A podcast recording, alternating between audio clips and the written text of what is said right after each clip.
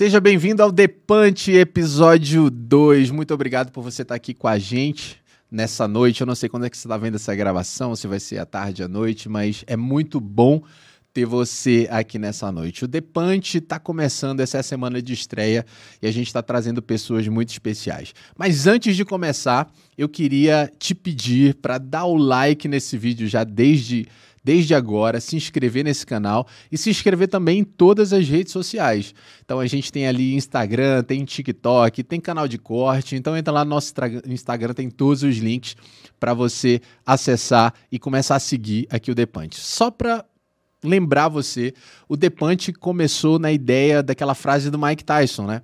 A frase do Mike Tyson é que todo mundo tem um plano até levar o primeiro soco na cara. E a gente vai trazer pessoas aqui para contar histórias de superação, histórias desses socos na cara que a gente leva na vida sempre, uh, que fazem a gente refletir, fazem a gente mudar de plano, fazem a gente mudar de vida, faz a gente se levantar e começar a reagir realmente para a vida. E hoje eu tenho o prazer uh, de ter aqui na mesa comigo o meu grande amigo Léo Damasceno. Grande Paladino, foi um prazer, viu, pelo convite aí. Falar um pouquinho aqui sobre diversos assuntos da vida, né? A gente se conheceu, inclusive, no, na época da pandemia, né? Pô, cara, no auge da pandemia ali, no bicho pegando, e a gente se conheceu, né? Muita história boa para contar. Quem viu? apresentou a gente foi o Tim, não foi? Foi grande Tim Filmmaker. É, é Filmmaker. Tim, é. Tim Filmes. Tim, um abraço para você. Tim, Queremos você aqui, viu? Queremos você aqui para contar. O Tim, ali Ô, tem pai. história. Ô, pai! E aí tem história pra caramba pra contar. Mas, enfim, foi uma época muito difícil para nossa para nossa área audiovisual, né? Eu imagino. Estamos aí um, um período que muitas pessoas pararam, realmente a empresa parou e nós, no começo da pandemia, eu falei, cara, nos dois primeiros dias de pandemia, eu falei, não, acabou mesmo. O que, que fazer? acabou, acabou mesmo, geral, né? Acabou mesmo, geral. Foi ali pro fevereiro, março de 2020, né? Que começou o bicho e pegar. um mês atrás, meu pai, né, que é o presidente da empresa, ele pegou e falou, Léo, vamos acertar com todo mundo. Eu, Pô, que loucura é essa, cara? Vamos acertar com todo mundo? Pra mandar todo mundo embora? Com certeza, todo mundo embora. A gente fez acerto com todo mundo. Que isso, cara? No começo da pandemia, a gente fez acerto com todo mundo. Nossa, velho. Já para evitando um possível problema. Isso foi, inclusive, uma, uma tomada de decisão muito inteligente. Legal. É, do meu pai, que ah, salvou muito, porque muitas empresas quebraram, né? Não, quebraram porque fecharam as esse, portas mesmo, né? Esse negócio de auxílio emergencial, essa loucura que teve do governo porque não tinha como entrar. E nessa época aí a gente conheceu, fizemos live de cabaré à igreja. Não fala, não fala, deixa abaixo, deixa abaixo. Fizemos live de tudo quanto é coisa que tinha, meu povo. Tinha que trabalhar, tinha que pôr o pão em casa. Pois é, e, é, e é aquela galera não, não. Chega um pouquinho mais perto do microfone só, pra gente falar. É, a, a, naquela época, aqui, vamos, vamos falar do cenário aqui de Uberlândia, né? Pra quem não sabe, a gente tá em Uberlândia, Minas Gerais. É.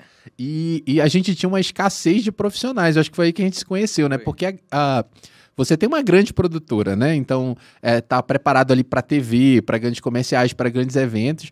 E quando a galera foi para as lives, né, é, eram coisas muito menores, mas a gente estava tirando de bazuca ali, né? É, e tinha volume grande, né? O pessoal tinha necessidade muito grande de comunicar. Uhum. É, todo mundo falando, fica em casa, fica em casa, fica em casa. E a gente trabalhando. em casa. A gente estava no meio do, do, dos estúdios, do, da aglomeração. Tinha dia na, no estúdio, você lembra, a gente fazendo aí grandes cantores. É, tinha 20, 30 pessoas dentro do estúdio. Ali. É, a galera correndo, não tinha ninguém de pra, máscara, porque, pessoa, cara, não tinha como, né? É, e pessoas assim, para produzir a live, porque de fato, uhum. uma live, todo mundo acha que a live é um, é um negócio muito simples, gente. Você pode ter certeza que por trás de uma live tem muita gente. Tem Mas muita gente vamos com calma aqui, vamos com calma, Léo, que a gente tem muita coisa para falar. Eu queria, para quem não te conhece, né, que tem algumas pessoas que estão participando da live, vão escutar, elas não conhecem o Léo Damasceno de verdade. Né? Conhece a Damasceno Produções, o nome, esse nome que é muito forte aqui na região, mas não conhece o Léo, cara. Quem é o Léo Damasceno? Conta aí um pouquinho para O Léo Damasceno. o Léo Damasceno é um, é um cara pequenininho que ele tem um coração muito grande. Eu tento, é, ao longo da minha trajetória, aí, sempre contribuir com as pessoas que estão na minha vida e já passaram pela minha vida. Né? É, ajudar de todas as formas possíveis que a gente pode contribuir. É, lá atrás eu tinha uma ideia muito, muito grande de viajar ao mundo, fiz relações internacionais. Ah, você formou? Você é... fez a faculdade? E tava uma loucura, cara. Eu queria viajar e fiz intercâmbio, aí Estados Unidos, China e tal. Eu cheguei aqui na empresa, aí meu pai falou, ei, Léo, vamos trabalhar? e a minha, a minha priori era ficar um pouco, um pouco tempo e depois caçar meu rumo. Só que eu apaixonei demais. É... A Damasceno tem quantos anos? Vamos lá, vamos... Ela tem 34 anos. 34 anos. Então, é. assim, tu, tu cresceu vivendo nesse meio. Seu pai ali na frente é. da empresa, né? E a Damasceno Produções é uma empresa que ela não tem só o setor de eventos. Hum. Para quem conhece eventos, acha que é só eventos. Para quem é, acha que vê a gente produzindo os comerciais de televisão, acha que é só produtora. É uma empresa de comunicação completa. A gente faz tanto a parte de vídeo quanto a parte de eventos é, para o setor corporativo. E tem a parte de locação também, né? E a locação têm... de equipamentos também. Então, é, a gente idealiza sonhos. Então, é um negócio muito louco, porque o no, a nossa principal tarefa é realizar sonhos. Você pega, por exemplo, um projeto que ainda nem existe, cria o projeto, executa. E aquele projeto ele vai gerar várias outras segmentações, várias outras é, é, fatores, às vezes o lançamento de um produto, às vezes a mudança de uma marca, às vezes ali uma mudança de cultura de uma empresa, igual a gente passou por grandes grupos aqui é, em Uberlândia, no Brasil, a gente já fez até evento fora, na Holanda. Que massa, velho. Então a gente consegue levar para as pessoas mudança mesmo. Isso é muito bacana. E é um ramo diferente de todos os outros, porque todo, todo ramo de mercado, o pessoal fala assim, nossa, meu sonho é trabalhar de segunda a sexta. e sábado e domingo eu tá com a minha família. Diz que sextou, acabou, é, desligou o telefone, acabou. segunda, oito horas. O nosso só. não, o nosso é, ele é diferente. A gente deseja e reza nossa, tomara que todo final de semana tenhamos trabalho. eu lembro, quando a gente estava fazendo aquele, aqueles eventos juntos, essas lives, tinha três lives num dia, cara. A gente tinha que se desdobrar em duas ou três. Três estúdios diferentes, aquela loucura de gente entrando, subindo. Não, e leva, leva de gerador energia. de energia para tudo, né, cara? E não pode cair. O mais importante é isso. É, dentro de uma live, nunca pode cair, né? O evento também é a mesma coisa, ele é só uma vez que acontece. Uhum. Então sempre a gente tem que ter os backups, né? Agora, o único backup que não tem é a mão de obra. É. mão de obra. Vamos falar disso um pouquinho.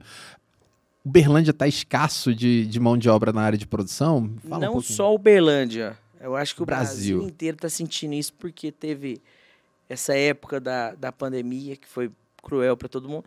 E para quem trabalhava no evento, é, que não gostava mesmo, não amava, falou: Cara, eu, eu trabalhei demais, eu quero ficar com a minha família. E foi para outros setores. E os poucos que sobraram é, dentro do nosso mercado, é, não dá conta de atender, porque é uma demanda muito grande. É, mas, mas é evento só, é demais. É, é, é desleal muitas das vezes, né? Porque com a família, vamos botar lá. Essa galera deve ter pensado na família também. Igual você estava falando, a gente trabalha final de semana, cara. À noite. Quando acaba um evento, não acabou o trabalho. Você tem que desmontar acampamento. Você tem que. Eu lembro daquelas lives que a gente fez, a gente fez até. Pode falar o nome das pessoas aqui, né? Pode, pode. A gente fez a live do Lucas Luco lá. A gente chegou um dia antes para fazer toda a montagem da parada. A, a, live começou 5, acho que era meio-dia, sei lá, ia começar meio-dia. A gente tava lá 6 horas da manhã, velho. Bicho pegando e organizando cabo. Então, assim, não. É, a, a, família às vezes não entende todo, todo esse processo, né, danoso. Não é oito horinhas, CLTzinha, bonitinho, bate o ponto e foi embora. Tem todo um trabalho a ser feito, né? Tem todo um trabalho por trás e o mais importante, é, quando a gente começa um projeto, quem está dentro do projeto mesmo, vivendo ele, às vezes você nem dorme. Você fica pensando e sonhando. Eu sou, sou assim, fissurado e é, sou apaixonado pelo que eu faço mesmo. E a gente não consegue dormir, cara. O pessoal chega assim, meu, já tem uma olheira de nascença, o pessoal fala, não, você não dormiu, não, cara, não dormi. Tô louco pra você ver terminar, começar muito bem, terminar muito bem e a gente ter a nossa missão concluída, porque é, é um trabalho que ele demanda muita energia. O tempo todo ele exige da gente, equipe, e muito tempo eu achava que a equipe sempre fez que tinha que ter equipamentos muito tecnológicos, sempre a ponta e tal. Os equipamentos eles fazem, claro, a gente fica fazem sempre parte do serviço, isso né? daí. Só que a chave do negócio mesmo é gente. São as pessoas que fazem. Quando tem um técnico, ou quando tem um cinegrafista, quando tem um profissional que ele tá dando sangue mesmo. Cara, você vê o Tá negócio. em busca da excelência, né? Eu acho que, que, que É. é. o que faz a diferença é a excelência no finalzinho do processo, né? Você vê, você vê mesmo que quando a pessoa está dentro do projeto, dando sangue, dando toda a alma dele, é excelência que ele vai atingir. Não tem outra coisa que vai acontecer. Não tem outro objetivo que vai ser atingido. Vai ser a excelência do projeto.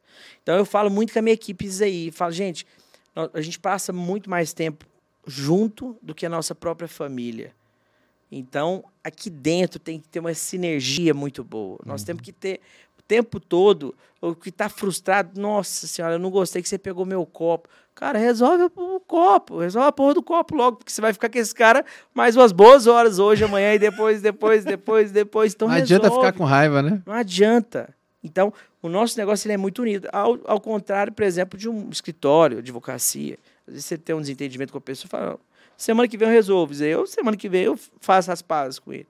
Nosso negócio não, a gente fica junto. Entra na van, transporte, tá ali junto. Então, o tempo todo, eu falo para ele, gente, nós temos que ter uma sinergia.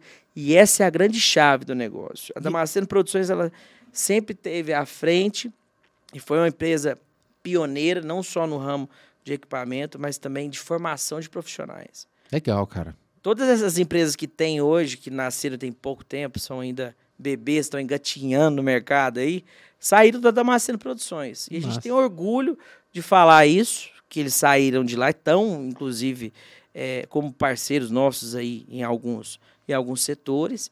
Só que o a nossa missão mesmo, além de atingir excelência, é formar profissionais. Porque imagina, a gente nasceu, eu, por exemplo, eu não tenho uma, uma vida eterna.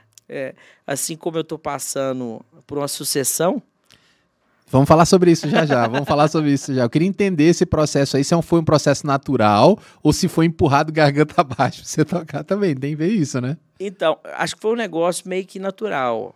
É, eu tenho irmã gêmea, Lelezinha. Um grande abraço. mesmo? Lelê, minha irmã. Sabia não, Amo ué. muito, Lelê. minha irmã gêmea. Inclusive, ela foi para a área de medicina.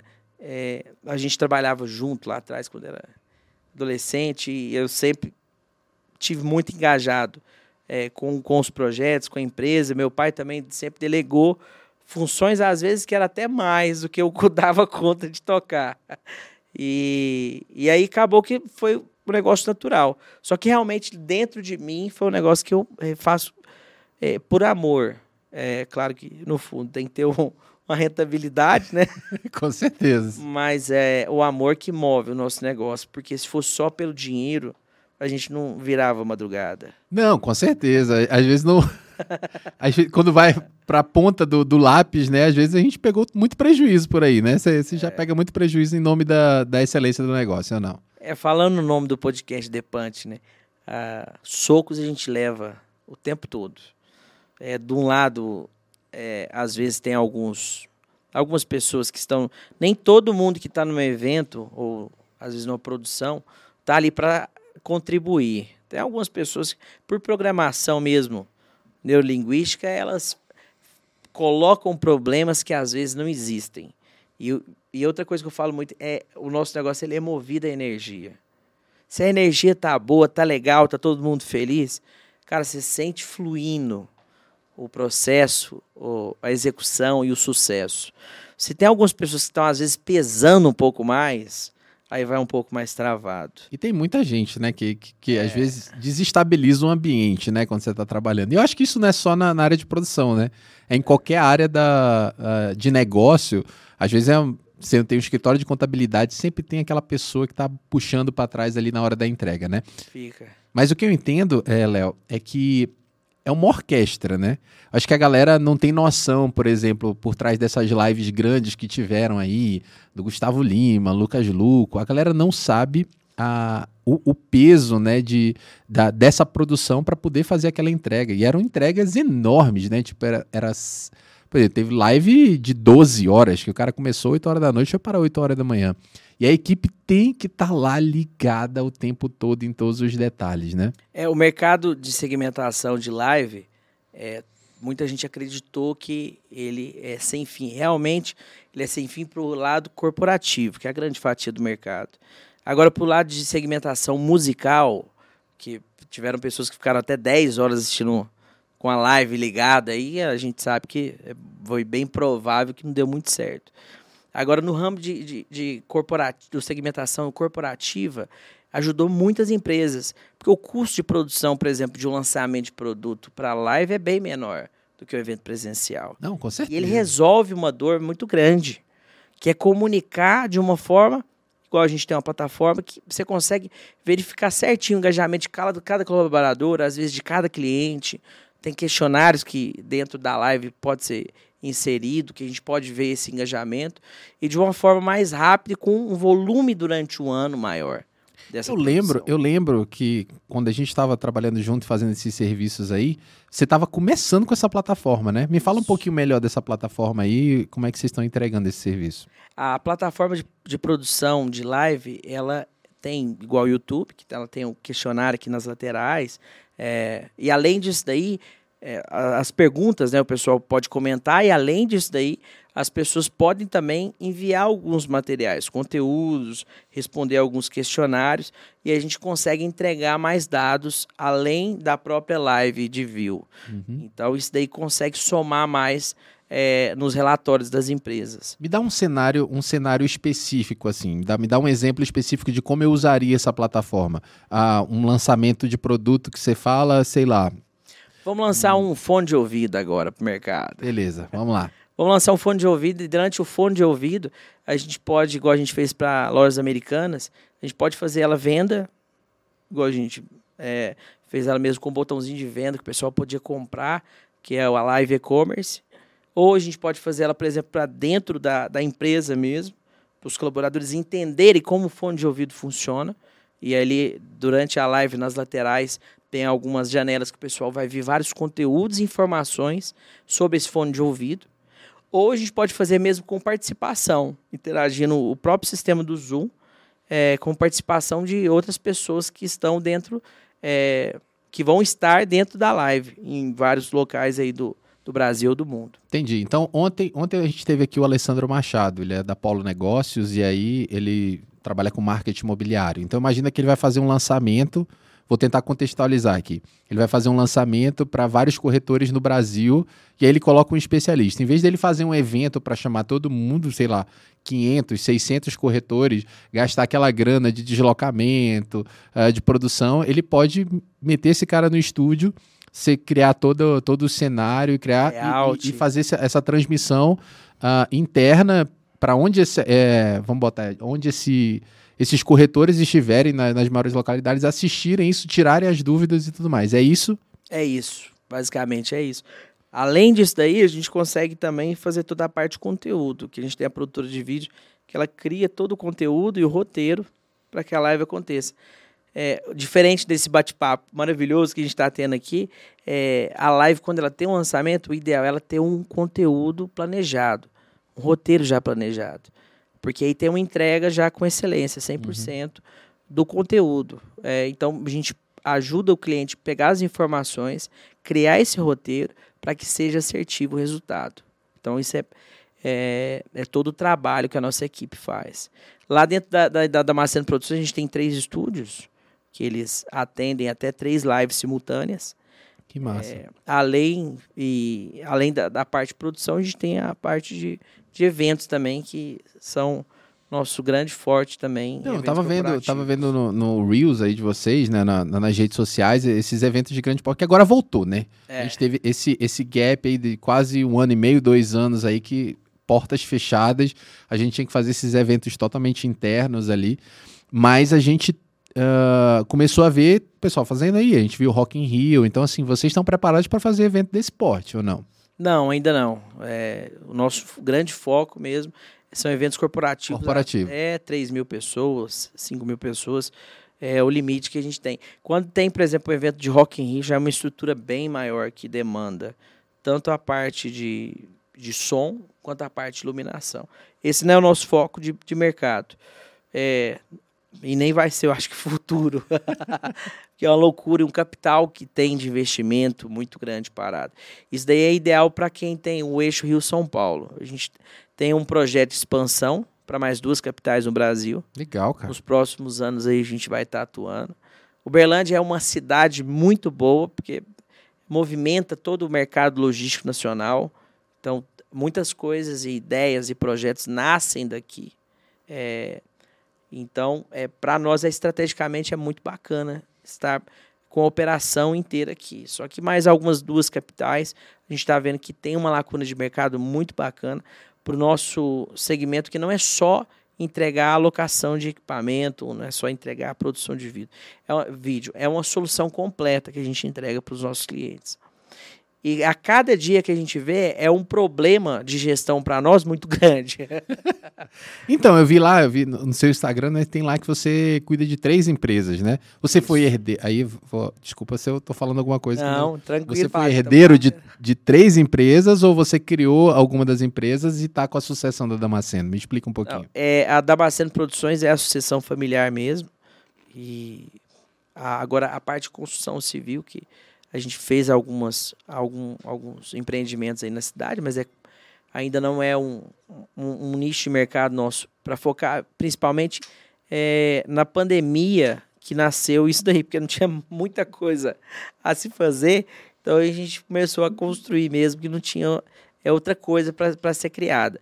É, e a parte de digital, que é, uma, é, o, o lançamento digital de pessoas e marcas, ela é acoplada a produção de vídeo. Entendi. E para os próximos anos, ainda tem um mercado muito, muito grande para ser explorado. Nós estamos ainda embriãozinho, Brasil, nessa área. É, a parte, inclusive, de live é, para ser vendida, ainda nós estamos engatinhando nessa parte. Produção de conteúdo, a gente acha que o nosso celular está lotado de, de conteúdo, mas nós ainda estamos no iníciozinho disso daí. O digital ele tem sempre que estar tá alinhado com todos, todos, todas as partes de conteúdo de vídeo. É, muitas empresas ainda lançam um vídeo, ainda, lançam conteúdos sem pensar como que o público vai achar, como que as, as faixas etárias vão pensar que aquele produto vai ser entregue e se vai ser aceito ou não. Então, a nossa missão o tempo todo é trabalhar o digital com a produção de conteúdo. Porque não adianta nada ter um vídeo, um filme lindo, maravilhoso, premiadíssimo, mas ele não conseguiu atingir o público. Ele conseguiu, conseguiu vender, vender, né? Não conseguiu vender. É, então, é, algumas agências de publicidade faziam isso no passado. Hoje, o Berlândia está no player das melhores agências, eu falo de publicidade, tem vários prêmios que já ganharam nos últimos anos aí. Porque o pessoal está acertando mais nisso daí.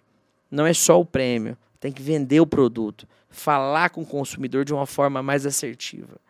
E nada mais importante do que criar uma empresa digital só para essa segmentação de mercado, que é a produção de conteúdo online mesmo. Nós não fazemos tráfego pago, não fazemos gestão de, de páginas de internet, não isso daí. Só a produção mesmo de conteúdo, mas uma área fo focada e voltada para isso daí. E aí tem aqueles profissionais, os profissionais de copy que entregam, e aí é. você entrega e tem os outros profissionais de tráfego, é isso? Isso, isso. Legal, cara. E o digital, cara, é uma área que eu falo com, com muito orgulho. É, nós ainda estamos bem bebezinho, gatinha. Mas eu acho que é, é, é, salutar nessa, nessa sucessão, né? Porque assim, eu imagino que quando seu pai começou, é, o negócio não existia nada disso, né? E ele dominou na, na parte de produção audiovisual para televisão, né? Que era o que tinha televisão, rádio, para eventos, né? Que era um negócio mais offline. E aí você entra, né? Trazendo essa pegada porque você foi criado também, né? Acompanhou essa transformação digital. Então, acho importante essa modernização do que já, já acontecia antes, né? Às vezes, para você não precisa de 30 câmeras, você precisa de duas para fazer um conteúdo muito bacana para a internet, né? É, e além de, de ter duas ou três câmeras para produção de conteúdo da, da internet, o mais importante também é a parte de planejamento com o roteiro disso daí. Porque o roteiro, ele ele é fundamental para ser assertivo na entrega do conteúdo. Nós tivemos uma história muito engraçada no mês passado, que um, um cliente procurou a gente aí para produzir um filme e a, produzimos todo o roteiro, é, fizemos as captações. Era um filme, filme, como assim? Era, é um era filme institucional de uma empresa do agronegócio aí. Fizemos captações em vários locais do Brasil e depoimentos, cena aérea, além de drone, a gente tem também uma aeronave para cenas aéreas. Nossa, sério mesmo? É. E Não, tá chique demais, velho. não, tem que ter estrutura, né? Não, com certeza. Tem que ter estrutura. Além disso daí, a hora que a gente foi fazer a gravação do áudio, nossa, a cliente olhou e falou, nossa, mas não é isso que eu queria, não. Eu queria mais isso, isso, isso, isso, isso, isso, isso, Caralho. E o orçamento já tava dado, já tava assinado. E aí, cê- como é que você diz não? Tudo. Eu falei, nossa, vamos fazer outro filme então? Vamos partir para outro filme, outro roteiro, tem que começar tudo. Mas ainda bem que ela falou isso, porque o mais importante é a gente ter esse planejamento e o filme, quando ele sai com o roteiro muito bem planejado, é igual o evento. Não tem como, ele vai ser assertivo. Agora, quando o evento ele não tem um roteiro muito bem planejado, com um cronograma de, de movimento, de tempo, né? Quem vai chegar a que hora, quem vai fazer o quê, vai Lance do entrar storyboard, isso. né? É, o storyboard é, o mesmo. storyboard. É, aí ele não é assertivo. Então, a nossa missão o tempo todo é trabalhar nisso daí. Mas chega muita gente, chega muita gente lá na Damasceno achando que só de chegar na Damasceno já vai vender alguma coisa. Não, porque tá contratando uma empresa de grande porte. E aí já chega com uma ideia totalmente maluca. E aí vocês têm que correr atrás pra fazer. Chega muita gente sim? Chega muita gente assim, e chega muita gente, algumas pessoas que acham que é muito barato produzir. Fala, cara, eu quero fazer um evento e tal. Não, eu quero fazer um evento assim, assim, assim. Acho que é duas pessoas.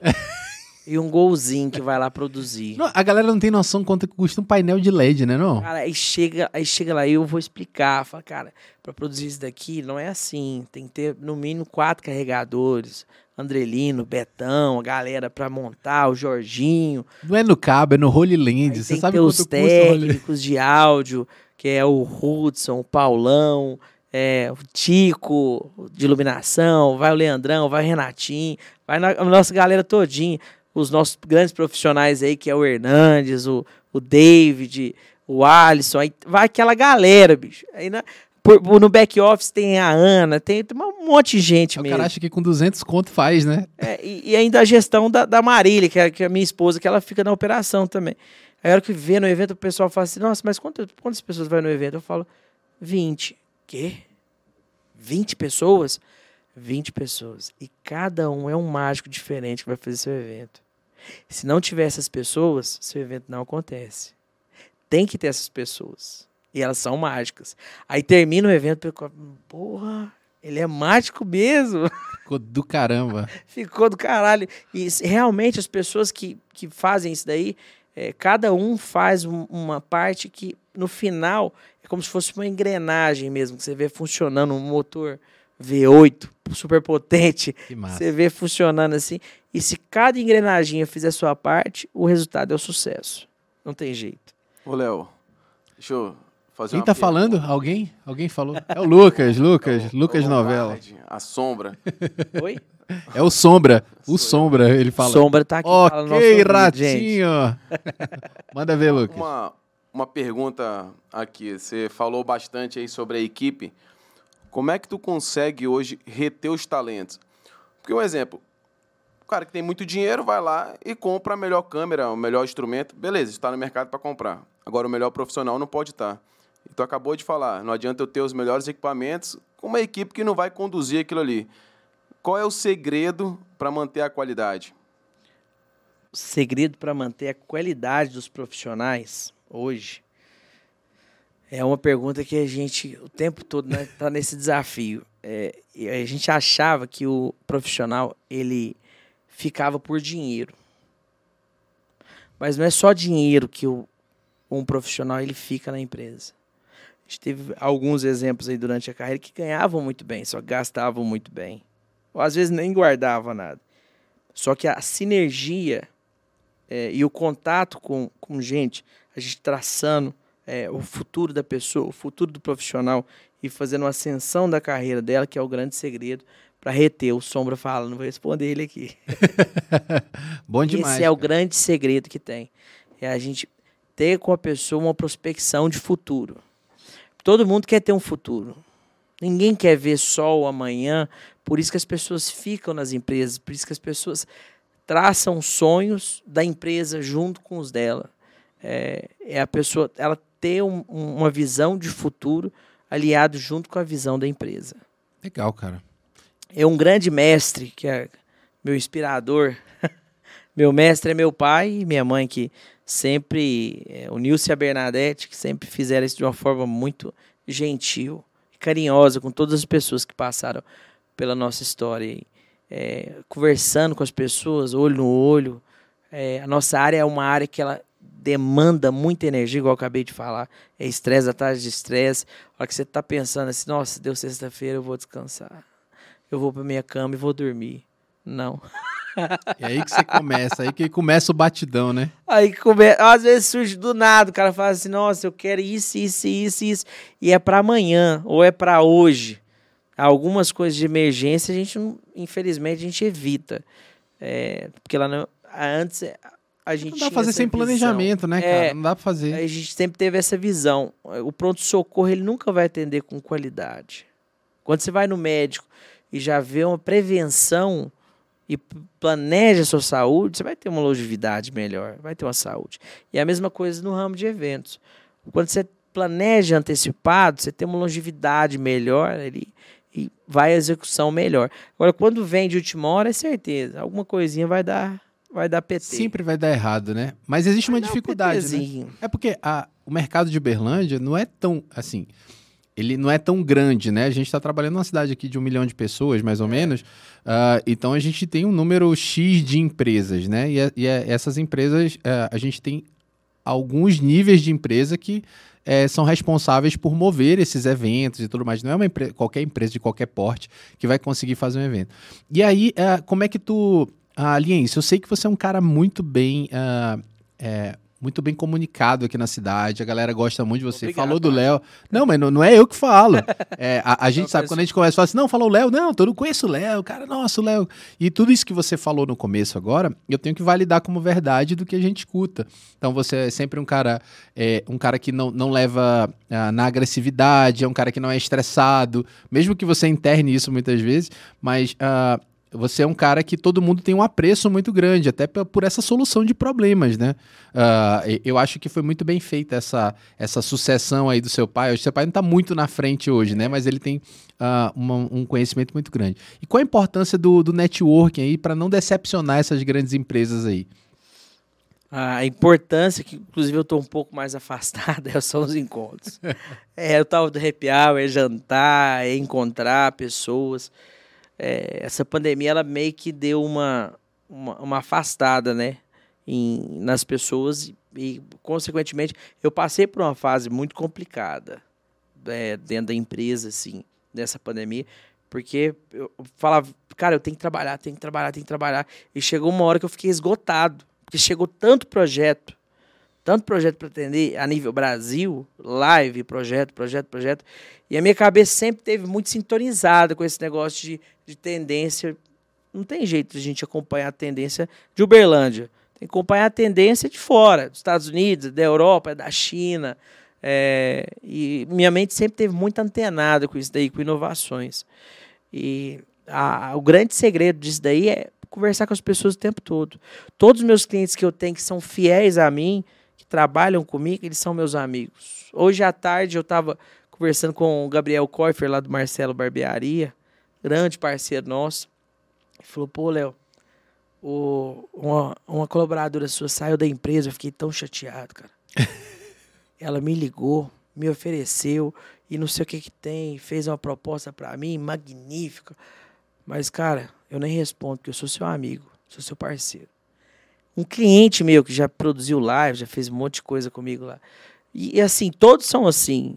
Clientes mesmo que não abandonam por nada. Independente de desistir, claro, a concorrência é muito boa. Nós crescemos muito com a concorrência. E ela ajuda muito todas as empresas para fazer melhor a cada dia que tem. Mas desde que as pessoas saibam separar até onde que tem é, o profissionalismo e a parte mesmo de afinidade. Cliente não tem jeito cliente vai por afinidade. Se não gostar do Léo, não tem jeito, não vai no Léo. Simples assim, né? Não vai, esquece, não tem como. Mas agora, se gostar, se amar, fala, cara, esse cara aí, ele é criativo, ele é, ele é muito compromissado mesmo com o serviço dele. O cara fica o tempo todo em cima. Não tem jeito, vai amar. Ou entre outros clientes que a gente tem aí, que a gente agradece o tempo todo, e eu falo, gente, é vocês que incentivam sermos cada dia melhores e trabalharmos aqui É, a Marília, você lembra da Marília, minha esposa? Demais. Tá grávida, tá com. Que isso? Tá entrando agora já pro, pro, pro oitavo mês. Pô, cara, já. que massa, o Barrigão tá parabéns. trabalhando comigo lá na empresa. E ela aprendeu a ser apaixonada. Dando mesmo. suor ali, né, cara? Aprendeu a ser apaixonada pelo que faz lá. É menino ou menina? Menina, Maria. Que massa, cara. Maria tá parabéns. chegando aí. Que massa. Daqui a pouco você vai. Já não dorme, vai dormir menos ainda. Já passou por isso, né, falar disso. demais, dá conta demais. O bicho pega. Mas, ó, cara, eu, eu tenho que validar tudo isso que você tá falando, cara. Eu acho que. ah, e eu quero puxar um gancho aqui agora, que é, você falou aí, não gosta do do Léo, vai em outro canto. E aí vamos falar um pouquinho do mercado de Uberlândia, o mercado de produção, né? É, existe, é, existe grandes players aqui de, de eventos, né? Que são empresas ali que estão no nível, mais ou menos no nível ali da Damasceno também.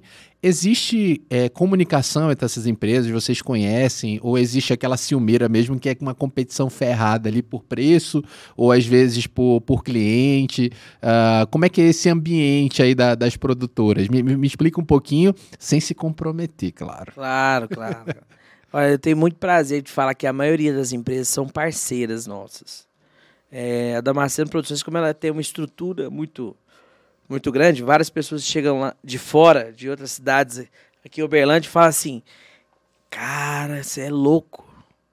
Eu falo, não, quem é louco é meu pai.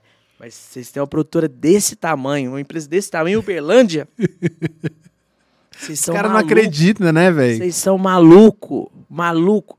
Então, a gente tem uma empresa grande mesmo, com estrutura grande, uma infraestrutura muito grande, para atender com outras empresas. Então, tem alguns eventos que a gente tem vários parceiros aqui na cidade, na parte de sonorização, de projeção, é, na parte de produção de, de filmes que eles locam, os estúdios nossos lá. É, e a gente sempre fez questão mesmo.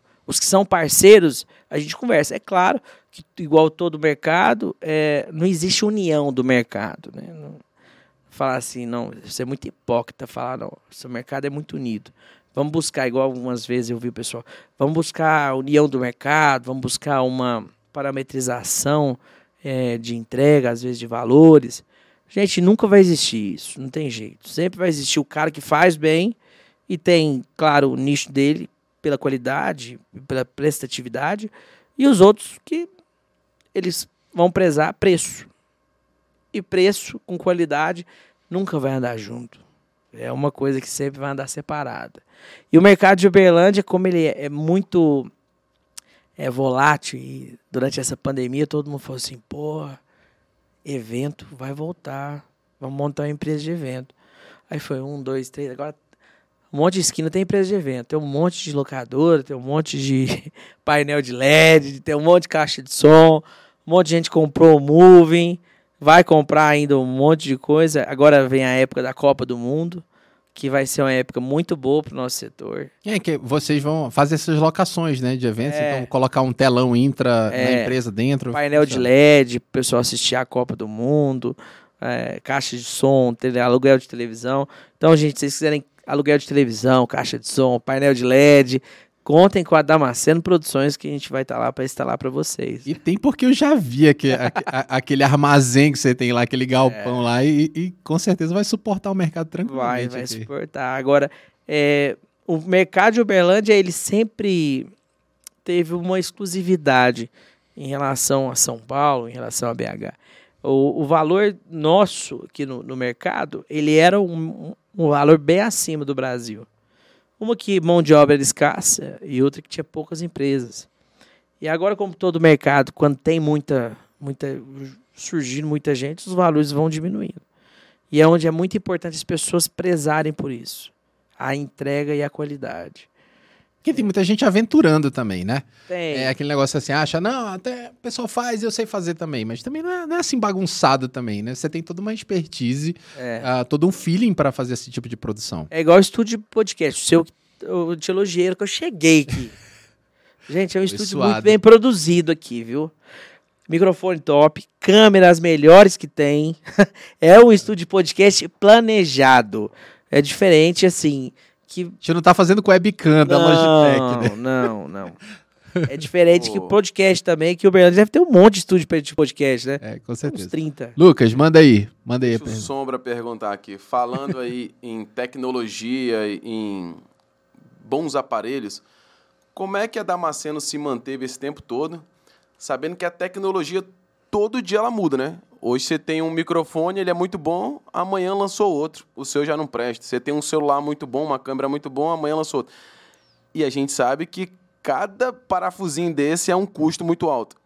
Qual é o segredo? Manter a tecnologia nesses, nesse tempo todo aí, sem ficar para trás. E é uma concorrência desleal, tu acabou de falar. Além de eu ter, pô, grandes, enormes a nível Brasil, eu tenho todo dia um aventureiro abrindo aqui, e às vezes um cara que tem dinheiro faz uma compra muito boa. Qual é o segredo? Esse, essa parte de inovação de mercado, igual eu tinha falado, que eu busco inspiração o tempo todo, é, a gente busca sempre fora. Tem a NAB, que acontece em Las Vegas todos os anos. Em abril, né? Em abril. Las Vegas. A gente já foi já três vezes. Eu sou Pô, me apaixonado. convida, cara. Pelo amor de Deus. Eu, já, eu sou apaixonado. Eu já fui umas sete Eu vezes. em pago, só me convida pra ir junto com você. Falar de não vai faltar oportunidade. da agora pra frente. E ano que vem, se Deus quiser, nós vamos estar lá em Las Vegas, Simbora, cara. junto.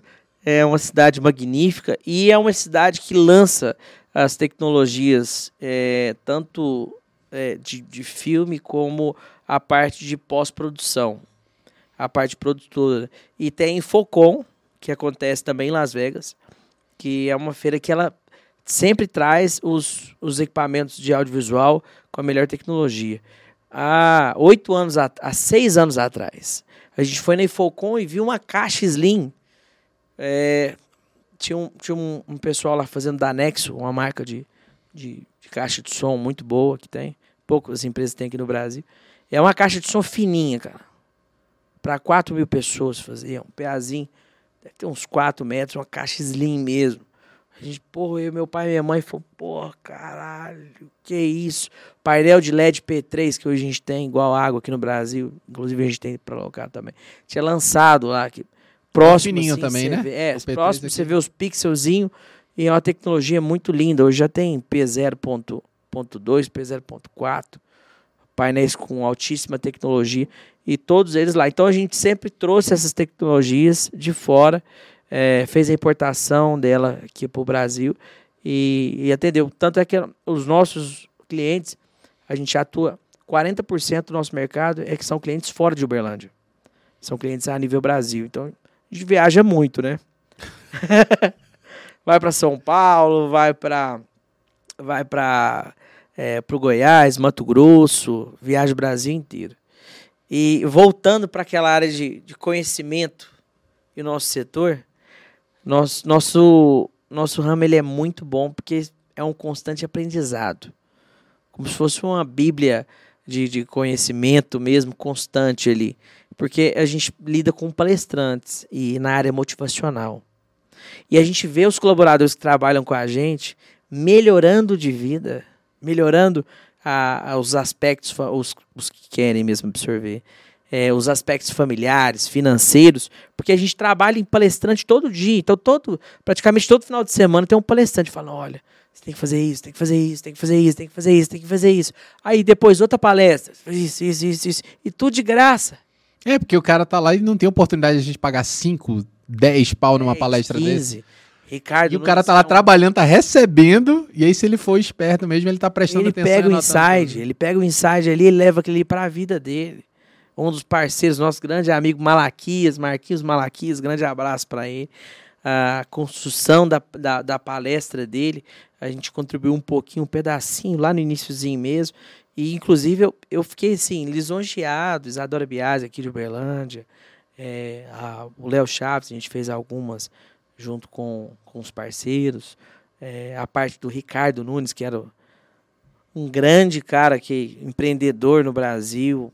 A gente aprendeu muito com a palestra dele. Inclusive, agora em São Paulo, a gente tem outra mês que vem. Você tem que fazer a ponte pra mim, Léo. Me, me põe na boa aí pra chamar esses caras pra vir aqui. Pra vir cara. aqui trocar uma ideia, né? É, com certeza. E, e são palestras que realmente a gente fala, cara, é uma visão tempo todo que você não pega isso. São gente fora da curva, né, cara? Esses caras são fora da curva total, né, cara? Você ficar ali na internet navegando e pesquisando, quando você entra numa palestra, a comunicação ela é voltada para você que está ali.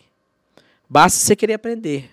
E as pessoas estão ali estão pagando. E os, os nossos, nossa equipe é, operacional está ali para absorver o conteúdo e entregar. Então a gente fica pilhado no evento, mas ao mesmo tempo pegando esse conteúdo. É uma forma muito milagrosa de absorver isso daí.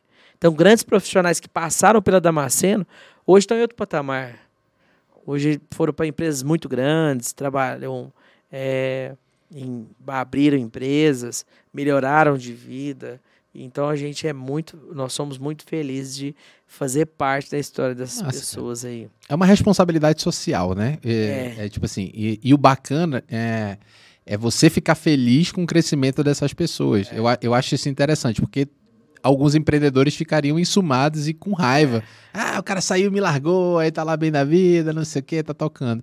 Mas pelo contrário, né, cara? Eu acho que quando a gente cai no empreendedorismo, abre uma empresa, a gente tem que ver o crescimento das pessoas, tanto profissional, financeiro, na, na sua família, o impacto que você está causando ali, né? É. Quantos funcionários você tem hoje lá na Damascena? Hoje a gente está com uma equipe mais enxuta. A gente está com 20 colaboradores, a maioria são freelancers. Freelancer, né? É, cada... Mas são 20 famílias que estão é, ali, né, cara? Em cada que... evento a gente trabalha com 50, 40 pessoas aí para fazer o evento. E o mercado de eventos, ele antes era CLT, a gente chegou aí a 90 carteiras assinadas. Foi o que você falou lá, que você teve é, que acertar para poder atrás, liberar a galera, né? E a gente viu que grande parte das pessoas é mais interessante ter é, a, a, parte mesmo de, de freelance. É, carregadores, algumas pessoas são mais interessantes isso daí. É, é ruim para eles, que eles não têm o, a, a segurança, né? Mas a segurança Eu... é pseudo-segurança também, é, né? É pseudo-segurança, mas é, acaba que se a pessoa não contribuir ali, apesar que é muito pouco que contribui... A previdência, ela, é, ela não tem a previdência. Acaba que nosso país é muito complicado nessa área. Né? É, sei lá que daqui a 10 anos, 20 anos, é. quando a pessoa for aposentar, se as regras já não mudaram no jogo. Né? É, e tá muito complicado essa parte política, mas saindo dessa, desse âmbito político. Não, não, não vamos falar, não. Inclusive, gente... esse ano a gente sempre fez campanha política, esse ano a gente nem. Por que, que vocês não fizeram? Porque assim, é, é, é, um meio que gera muita rentabilidade, eu acho, para os produtores. Uma né? fatia de bolo considerável, mas a campanha política ela tira toda a sua capacidade energética de fazer qualquer outra coisa.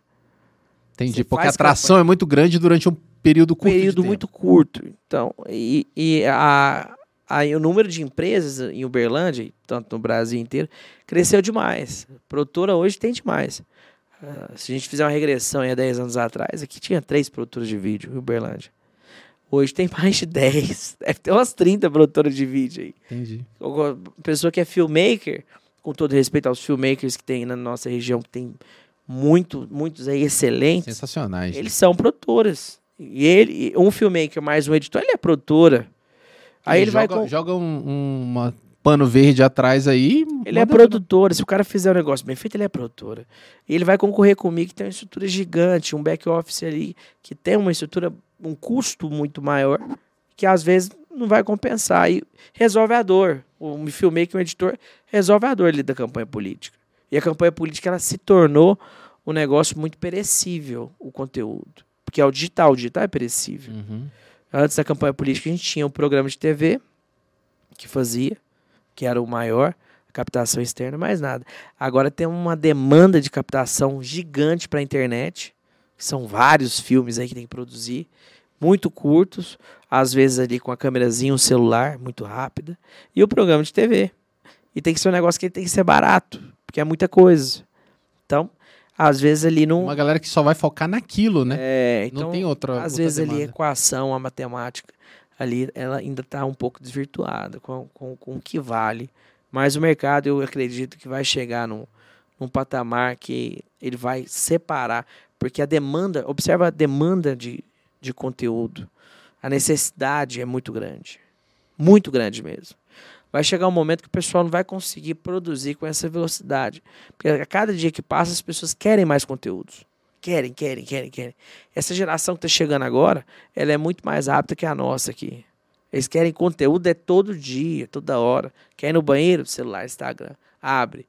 Ah, eu mesmo, há um período da minha vida, eu tava dizendo, tudo que eu fazia Instagram, Instagram, dava um breakzinho, Instagram. Aí eu, me programei e falei, não, peraí, isso aqui eu vou ver um, duas vezes por dia. Agora, essa geração que está nascendo agora no digital, dificilmente eles vão se programar para ter horas do dia para consumir esse conteúdo. Vai ser o dia inteiro conteúdo. O dia inteiro consumindo conteúdo. Então a gente tem que gerar conteúdo para essa galera o tempo todo. Nós vamos vivenciar uma época que vai ter estúdio de produção de podcast dentro do Center Shopping. Que a pessoa, tá, tá, tá duas amigas ali entrando, pé, vamos entrar ali no. Vamos locar uma horinha aí do. Vamos entrar ali, vamos locar 20 minutos? Vamos locar 20 minutos. Faz o podcast e sai. E é um monte de gente que vai fazer isso. Pô, vamos fazer nós, Léo. vamos fazer nós isso aí, já vamos locar. Vamos para pedir jogando a galera do CT Shop aí, já vamos fazer. Tô jogando esse inside aqui, que vai existir isso daí. Eu acho que ainda as pessoas ah, não estão preparadas. Quem fizer agora vai ser um pioneiro tem que ter uma grana para bancar por um tempo. Mas a nossa geração ela vai, ela vai passar e vai chegar nesse, nesse nível das pessoas quererem produzir o tempo todo, com qualidade. Porque é uma coisa é você produzir uma live, igual as pessoas produzem, no celular. Eu abro meu Instagram agora e produzo uma live, pá, beleza. Não tem qualidade, não tem um som legal, não tem iluminação legal. Agora, agora outra coisa é você ter 10 pontos de um, dentro de uma capital, de uma metrópole, que você pode produzir Podcast a hora que você quiser. Conteúdo a hora que você quiser. E vai chegar nesse ponto. Então, a demanda de produção de conteúdo, ela vai ser um negócio a um nível exponencial. Vai ser uma loucura. A galera tá atrás de conteúdo, né? Mas, mas existe... É, é, igual assim, eu, a gente montou... A gente tava conversando isso antes de começar a, a live aqui, abrir no YouTube. A gente começou isso aqui porque a gente estava produzindo conteúdo só que chega um momento que você cansa de produzir conteúdo muito simples, uh, uh, com uma qualidade muito simplista. Então, existe, eu acho que existe mercado para as duas coisas. Você vê ali que nem o primo rico ali botando 150 mil pessoas numa live 5 horas da manhã, com o cara fazendo no iPhone né? Tá entregando conteúdo. Mas tem uma galera que Joel preza. J. É, Joel J. Mas tem uma galera que preza pela qualidade. O cara quer ter uma iluminação boa, o cara quer ter uma câmera boa, quer ter uma profundidade para produzir um conteúdo. E tem uma galera que consome só conteúdo bom. Conteúdo bom de. É, vamos botar assim, de qualidade de fotografia, né? É. A fotografia é muito boa. Por exemplo, se a gente tá falando de podcast. Cara, não adianta eu fazer um podcast gravando no meu fonezinho do celular.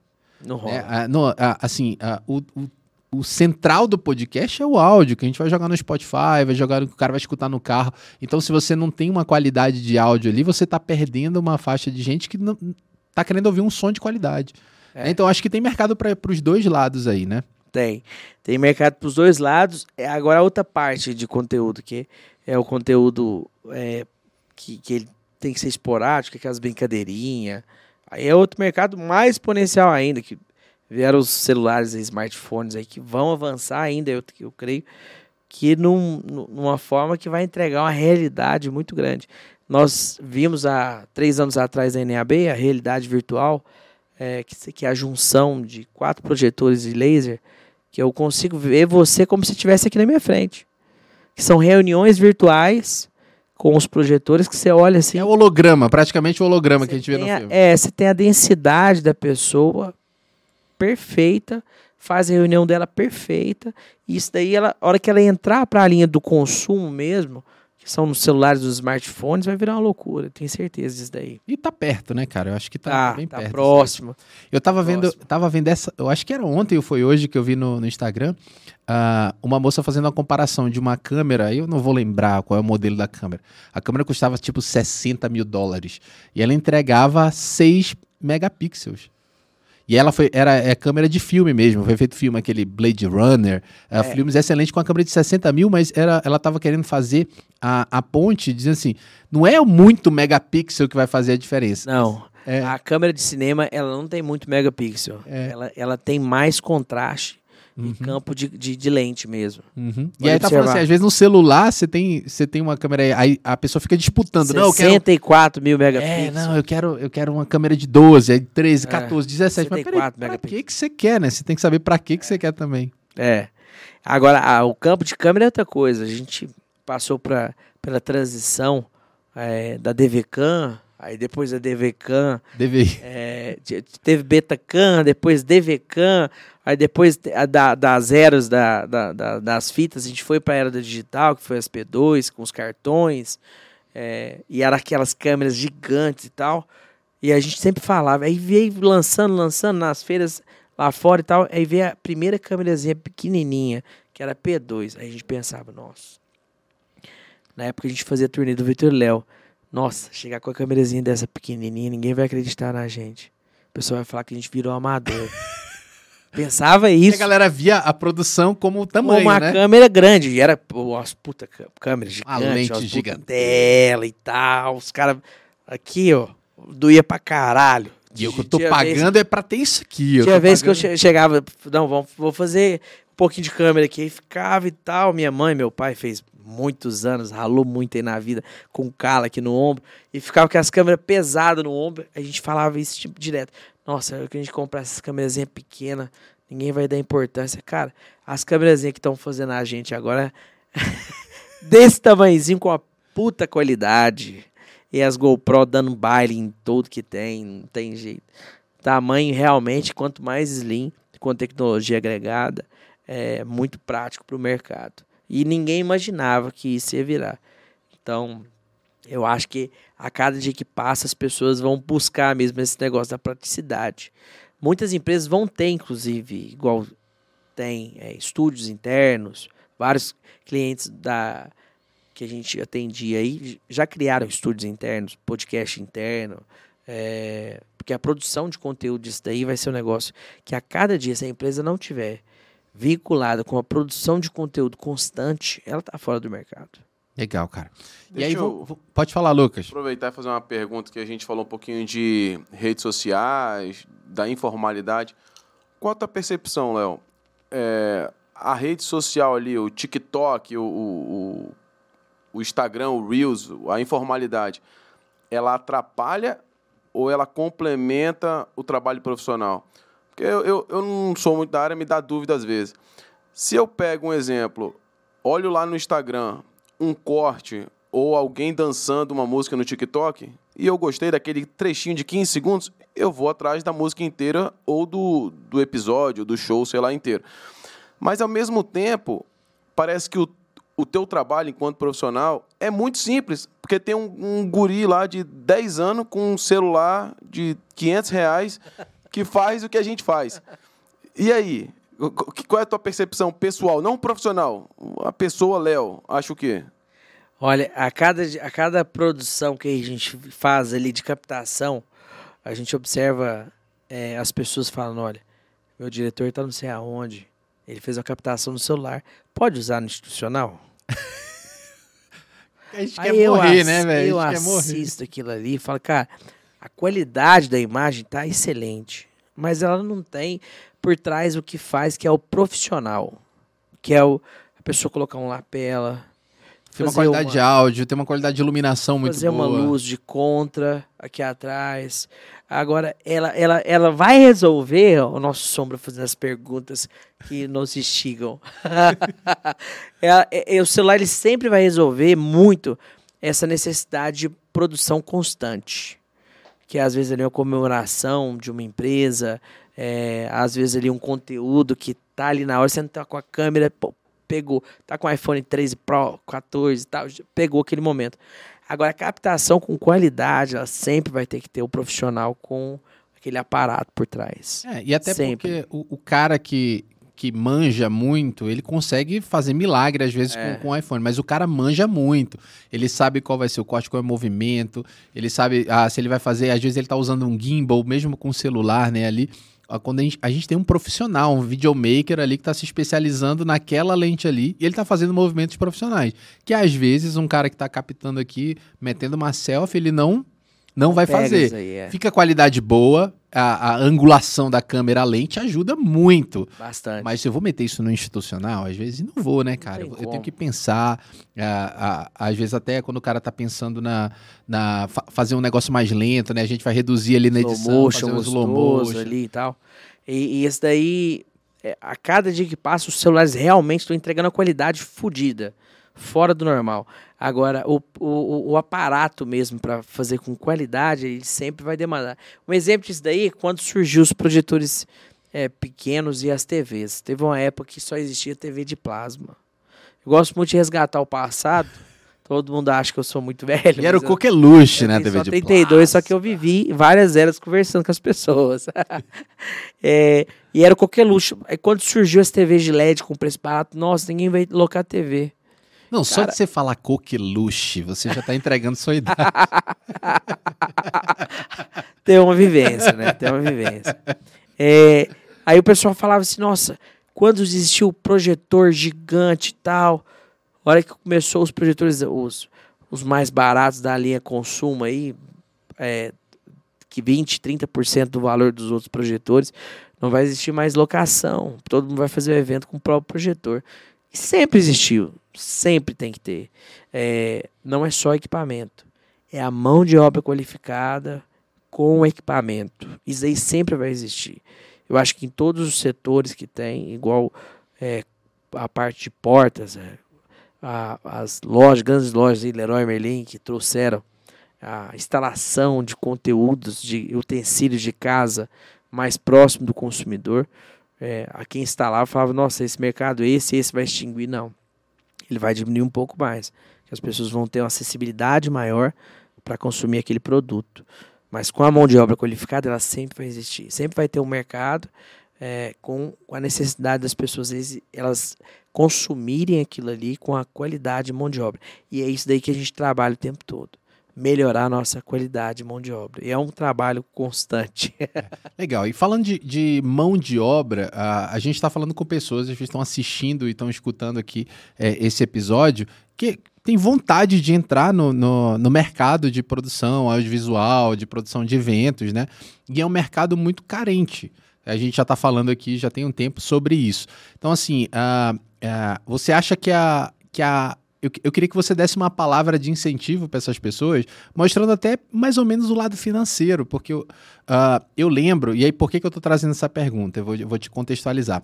Eu lembro, se lembra quando a gente estava naquela época das lives, o bicho lembro, pegando? lembro, A lembro. gente tinha que fazer três lives era ao mesmo tempo. É. E aí eu lembro que quando a gente começou ali no, ah, bem no comecinho, é, só tava eu ali, tipo, pra finalizar o YouTube ali, que eu já tinha uma vivência, a gente tinha que ficar pulando. E aí eu comecei a conversar com algumas pessoas. Eu falei assim, cara, eu vou te ensinar a fazer isso aqui, porque a gente tem mercado. Entendeu? A gente tem mercado. Então, assim, cara, se eu te ensinar, tu vai pra um evento, eu vou pro outro. E aí, o, o cara do, S, do, do CL, do, que tá ali na CLT, ficava com medo de fazer isso. Falei assim, cara, às vezes tu vai ganhar numa live que tu ganha num mês. Num salário mínimo a gente ganhava ganhava bem, era- bem remunerado ali pra você fazer aquele serviço especializado. E a galera às vezes tem medo, né, de, de cair nisso. Então, assim, você acha que ainda tem mercado mesmo pra galera se profissionalizar? Eu queria que você falasse com essa pessoa que tá querendo entrar no mercado de audiovisual aí. É, para quem ainda não tem uma carreira formada, para quem ainda não tem é, uma diretriz de vida e quer gerar conteúdos, quer entrar na nossa área, gente, é uma área que vocês literalmente tem muito mesmo é, a, a se explorar, mas é uma área que eu, eu falo para todas as pessoas que entram lá na empresa, é, sempre você tem que achar que você não sabe nada. É uma área que você sempre. O dia que você falar assim, eu sei tudo, é, não é para nossa área. Por exemplo, em alguns setores tem como se aprender tudo e falar, nossa, eu sou um expert nessa área. E realmente a pessoa vai ser ali um PhD na área. A nossa área você vai aprender tudo e ainda vai sobrar uma grande, uma grande fatia para você falar, pra você, eu tenho que aprender muito mais. Porque ela está em constante é, Evolução. evolução e mudança. Agora, para quem quer entrar, a gente entra no Instagram do Damasceno Produções, chama a gente no direct, E, e manda o currículo e vem conversar manda com o a gente. currículo, esteja disposto, muito disposto a trabalhar e vem com a gente que tem muita coisa para fazer. Tem muita novidade chegando, tem muitos eventos chegando e agora o final de ano tá bombando. Bom demais, bom demais. Lucas, a gente tem pergunta aí no chat? Sim, sim. Eu, primeiro eu posso fazer uma minha? Opa, O gancho. opa. Tu acabou de falar sobre oportunidades, sobre preparação, então tem muita coisa. É, na Damasceno, é, tu, tu recebeu a empresa, digamos assim, fez uma transição. E a gente sabe, quando a gente assume uma empresa, eu podia ser o técnico de som, eu podia ser o câmera, agora eu sou o empresário. E aí tem várias áreas na empresa que tu passa a tocar.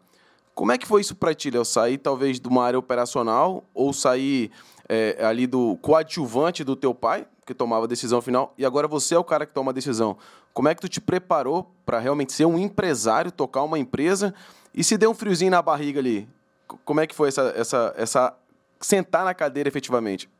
É, eu, eu brincava, brincava muito com o Lucas Vilela da, lá da Junco. É, a gente teve o Júnior também lá da Junco, a gente sempre teve em transições familiares, e o Roger Leone, é, o Lucas lá da Lazer Tour, a gente sempre teve em, em algumas transições familiares e, e, a gente conversava muito isso aí. Os pais nossos prepararam muita gente para isso.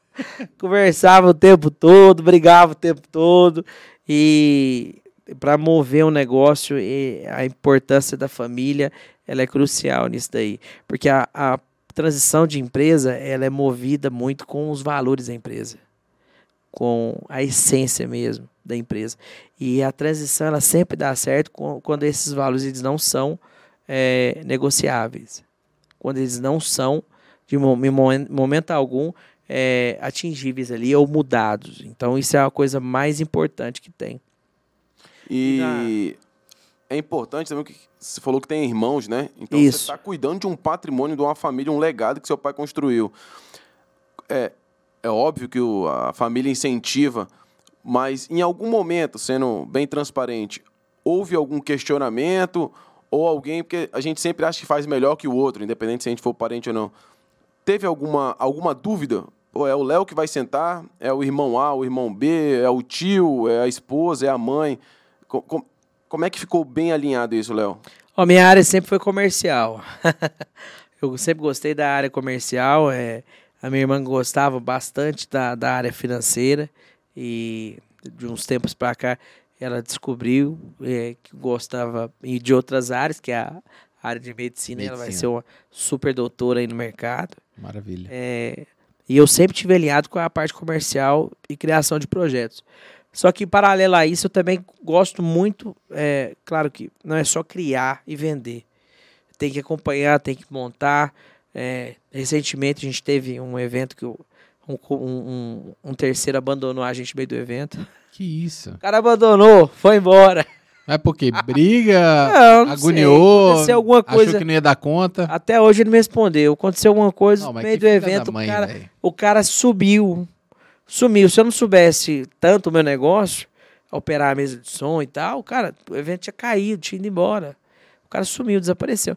Então, eu, eu sou muito grato de, de ter as, as pessoas que, que passaram e estão na empresa, igual o, hoje à tarde eu estava com o Hudson, que é o técnico do Murilo Ruff, estava tendo uma aula de áudio, de mesa de som com ele. É, as pessoas que estão comigo sempre estão ali passando conhecimento e eu estou aprendendo o tempo todo. Porque não tem como fazer a gestão é, de uma empresa de eventos ou uma produtora de vídeo se você não souber como é que funciona. Não precisa ser o melhor operador. Mas você tem que ter a noção, pelo mas menos. pelo menos uma noção. Entrega tem que ter. Então, a nossa área eu fico o tempo todo antenado disso daí. Agora, a parte de transição familiar, é, eu acho que ela foi muito bem sucedida e está sendo uma coisa tranquila.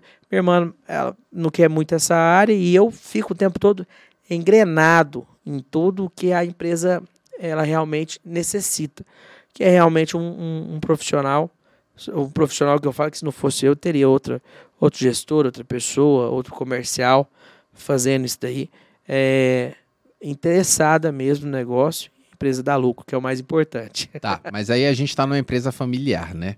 E aí, é, eu vou te fazer uma pergunta aqui, talvez você fala se não quiser responder. Não. Mas quando fecha a porta ali da diretoria, sendo família, o pau não quebra às vezes, não? Quebra, quebra a enésima potência. quebra. O pau quebra, Toda... o pai já não é mais pai, o pai já é, é patrão e vai não sei o quê. Toda empresa familiar, eu acho que o pessoal vivencia isso daí. Eu achava que era só comigo. Aí, conversando com outras com outros amigos aí, igual eu tinha falado de outros, outros parceiros meus, eu falo, gente, é igualzinho minha empresa, não tem jeito.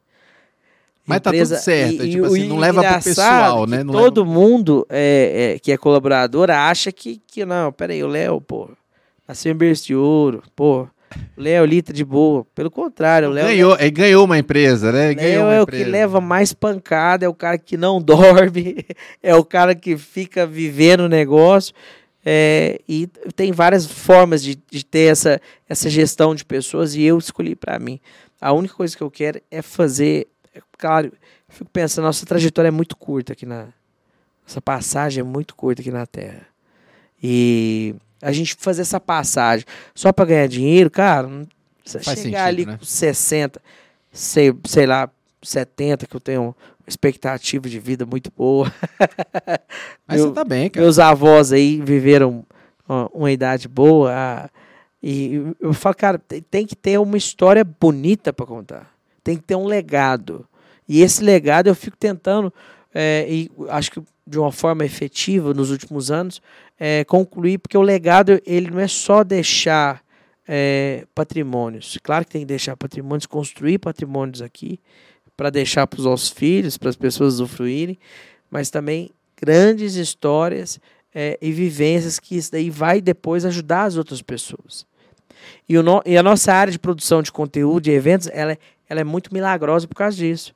Porque a gente consegue deixar coisas aqui no, no YouTube que as gerações, os, meus bisnetos, eles vão, eles vão assistir e falar, porra, Vou estar assistindo esse podcast aqui. O Pô, Bi- meu avô lá, olha o, Bi- lá. o, o meu avô Léo era um cara assim e tal, pá, ele trabalhava disso, ó o biso Léo, Biso. ó o biso Paladino, O velho paladino. o velho Paladino. Vai ser bom demais, Ai, né, cara? ai, vai ser bom. Fica registrado, cara. Coisa boa. Mas assim, e, eu sei que você vai ter uma filha agora, já tá todo ne- nessa expectativa aí final. É, você pensava mesmo nessa sucessão? Você falou no começo aí que queria viajar, queria estar em outro canto. É, vo- eu sei que isso é difícil de pensar nesse momento, mas você, gostaria que, mesmo a gente não sabe o que vai ser daqui a 10, 15, 20 anos, que, como é que vai estar o mercado, mas é, seria interessante, você pensa isso na sua filha, ah, não, cara, seria se ela fosse igual eu, me tirar um comercial e meter a sucessão da Damasceno pra frente aí, ou do próximo negócio digital da D1. Você pensa nisso ou não? Cara, eu penso em fazer. Acho que todo. Pelo menos eu.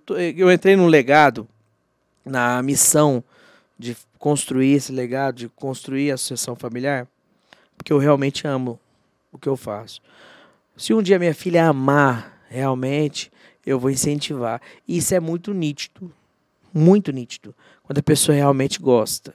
Se ela um dia amar, eu vou incentivar ela, claro. É, e vou explicar para ela a, a parte podre, As dores. as dores do mercado. Olha, realmente você vai, você vai fazer isso, isso e isso tem uma probabilidade muito boa é de você construir coisas na vida, às vezes rentabilizar e tal. É, agora tem a parte ruim, você vai, infelizmente, ser xingado por várias pessoas. várias pessoas vão te desejar o mal, você, você vai ficar ali à frente de vários estresses, você tem que realmente ser um tapete para alguns clientes ali, porque às vezes a gente é, é pisado, porque o ego de, de, alguns, de algumas pessoas que trabalham nessa área é muito grande. E a gente tem que ser um gestor de ego o tempo todo. Tá, mas como é que tu, tu lida com toda essa pressão? Porque, ah, cara, a gente. Eu, eu escutei uma vez alguém falar assim que o, o, o topo, né? Quando a gente é CEO, quando a gente é dono, a gente tá no topo de uma cadeia empresarial, a gente tá sozinho, velho. Tá. Porque é, todo. a gente tem a visão. E, e- e eu lembro muito isso com há 45 dias atrás, que a gente começou a sonhar com isso aqui. E aí, quando isso aqui foi desenhado na minha cabeça. Eu desenhei na minha cabeça e fui vendendo a ideia para os meus sócios e fui, não, cara, tá aqui. Mas até esse quadro que estava aqui eu já via no começo, antes de não ter nem esse local. Eu via aqui essa placa acústica atrás de você. E aí é difícil você vender isso para as outras pessoas porque elas não têm essa visão mais holística da, da, da- de Do futuro, negócio. do negócio, né? Então elas estão vendo muito ali, estão esperando. E, e essa pressão te deixa isolado no topo. Como é que você lida? é, eu não sei se você passa por isso, às vezes a gente tem só a família para nos ajudar, né? Mas o que te faz ah, não desistir todos os dias, mesmo com essas pressões, com essas dificuldades, com esses problemas que acontecem, com esses xingamentos que às vezes são injustos e desnecessários? É, o que tu faz para para amenizar isso, que isso não somatize em você através de um burnout, uma depressão, alguma uma doença psicológica? É, eu sou muito abençoado de nunca ter conhecido né, essa, essas áreas aí, essas, essas enfermidades que tem a, que são da alma mesmo. Uhum. Mas o meu o que me move muito é, é a religião. Eu sou um, uma pessoa que participa muito de religião, é, mas eu sou muito mesmo é, converso muito com Deus. Deus é meu grande é, motivador é, e meu impulsionador. Esse ano, por exemplo, tiveram umas cinco vezes que eu passava pela minha cabeça e desistia, eu rezava, orava, respirava. Tem um dom que eu acho que é herdado pela minha mãe, que é esquecer as coisas ruins que passam na minha vida muito, muito rápido. Às vezes eu tenho a discussão de um, de uma pessoa que, que agiu de uma forma errada comigo. É, foi, às vezes, ali, algumas diretrizes de, de honestidade foram erradas. Passa um dia, eu esqueço, cara. É um presente, um dom que Deus me deu muito bacana. Então, isso é outra coisa que me ajuda bastante. E pessoas iluminadas ao meu lado, que eu sou abençoado. Minha esposa, Marília, meu pai, minha mãe, é, os colaboradores que estão com a gente, eles realmente dão o sangue. Agradecer a toda a equipe da Damasceno Produções que estão com a gente o tempo todo lá, dando realmente o sangue, a raça. É, então isso daí é uma das coisas que realmente me ajudam e fazem eu falar assim, nossa, eu vou acordar hoje e eu vou fazer meu melhor. Legal, é isso cara. daí que me ajuda. Isso é bonito. Show. Isso é bonito de ver. Manda ver, Lucas. Como eu fui citado Lucas. aí pelo Thiago, é, isso é verdade o que ele falou. Três da manhã o cara mandava um WhatsApp, falava assim, pô, vamos comprar esse microfone. Eu falava, não, você tá maluco? Microfone caro da bexiga, não vai comprar. Eu trabalho com dinheiro, assim, eu sou muito chato. Eu falei, não, Thiago, ah, isso, não, isso não vai se pagar, tá maluco? Não, olha essa câmera. Eu falei, pô, você tá doido? Isso é um, é um, é um Celta que você tá comprando, é um. Nem tem mais Celta, né? É um Onix. Ele falava, cara, e aí realmente ele, como idealizador do negócio, teve que me convencer é, que era um projeto legal e que era necessário. Eu, eu, eu olhava no Google lá e falava, pô, olha esse microfone aqui. É um décimo do valor desse outro aqui, você tá maluco? É faz a mesma coisa. É aquele negócio. Não faz, não Cara, faz, a não qualidade faz Aquele a negócio que eu falei assim, Então. não, e se a gente vai entrar numa parada, é, igual você falou, você é muito apegado com Deus, e, e eu também sou, sou, sou cristão, então converso muito com Deus, eu, eu sei que ah, às vezes a gente é, não aprofunda muito na religião, mas eu sou um cara que acredita muito. Eu falei assim, eu, eu quando eu faço as coisas, eu falo assim, eu vou fazer como se eu estivesse fazendo para Deus. Isso aqui eu vou estar fazendo para Deus. Então, o meu Deus merece o melhor. Merece. Então eu vou fazer o melhor. Eu falei assim, se for para entrar para fazer um estúdio de podcast ou qualquer Mais coisa da um. vida, para ser mais um com microfone, tipo assim, eu vou entrar para fazer o melhor, cara. Se a gente pode fazer se mesmo que o financeiro às vezes ah, é mais do que a gente pensava, cara, mas vamos fazer um negócio top. Vamos fazer um negócio de Bem excelência, feito. bem feito de excelência, pra gente é, conseguir uma perpetuidade. E você sabe aí que nesse, nesse mercado aí tem muito produto chinês, né? A gente, a gente trabalha aí com chinês que, por exemplo, a- hoje mesmo a, a, a gente tem um financeiro que é a Maísa. Maísa, um abraço pra você. E aí é, ela tava. é, eu fiz uma planilha, né, de todos os investimentos que a gente fez aqui. Aí ela me ligou hoje e falou assim: esse tal desse Socane aí é iluminação? Aí eu falei, é iluminação. Aí ela falou assim, caro, né? Aí eu falei assim, é iluminação profissional. Eu falei que ia fazer o trem profissional. Porque você sabe o preço do, do que as coisas é. É caro. Assim, se for pra, pra meter a Para cara, vamos podcast é meter, caro. vamos meter a cara pra fazer um negócio de excelência. Fazer um negócio que as pessoas tenham prazer de vir. Porque eu vou chamar pessoas de excelência. Então, assim, eu tenho... é, eu não tive medo de trazer você aqui, mesmo sabendo de todo o seu conhecimento. Você já deu pitaco na luz, já deu coisa, cara, e é muito bacana ver isso aqui. Mas é, é quando você olha assim, pô, cara, foi bem planejado, mesmo que é pequenininho, é nosso aqui, cara, muito bacana. Ah, Mas ficou bom mesmo. Eu tô falando que ficou bom mesmo. é bom demais. ouvindo um áudio de Eu qualidade. agradeço. Um operador muito bom. O Lucas aqui tá forma excepcional. Ele não é nem operador também de coisa, ele é operador da bolsa. E nós ainda vamos trazer muita gente pra cá. Vamos Pô, convidar cara. muitos amigos pra cá. Pô, me ajuda, por favor. me ajuda. Bom demais, cara. Gente, já dá um like no canal, já compartilha o nosso vídeo. para ajudar o nosso canal. E quem tem interesse de vir para cá, já comenta aí, viu? É isso aí. E faça a sua pergunta também. Eu sei que a gente tem com, tá, tá com uma galera aqui assistindo. Faça a sua pergunta que o Léo vai responder tudo isso aqui. Ou se não responder aqui, vocês me chamam lá no Instagram, é Léo Damasceno ou Damasceno Produções, que a gente vai trocar um bate-papo aí. Beleza. Tem, tem uma pergunta aqui, Thiago. Pode falar. E, é- e aí, dependendo do que o Léo responder, ele vai dormir em casa ou, ou vai dormir na parada de ônibus? Ontem, fazendo. é, puxando. Ontem, o Alessandro falou um pouco sobre combinados com a família. né? Ele falou: pô, sou um cara que no começo. Eu era corretor de imóveis, estava domingo não sei aonde, no feirão não sei aonde, não tinha noite, não tinha. E é importante você ter o combinado com, com quem mora com você, seja seu marido, seu namorado, sua esposa e tal a tua vida, a gente sabe que é de ponta cabeça, né? Você está aqui hoje, planejou um fim de semana, vou para a praia com a família, pô, surgiu um evento. É, sua filha vai nascer agora, a gente sabe que eu tenho três, criança pequena é uma loucura.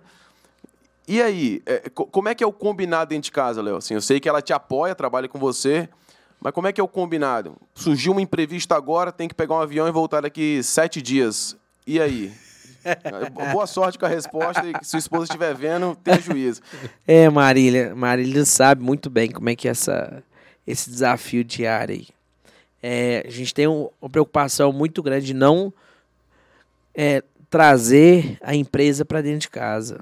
Eu moro próximo à empresa, mas eu fico o tempo todo, olha, entrou dentro de casa, vamos evitar assunto da empresa, é, me ajuda, porque eu, como eu vivo muito isso, eu fico o tempo todo vivendo a empresa e perguntando e conversando com as pessoas da empresa e tal.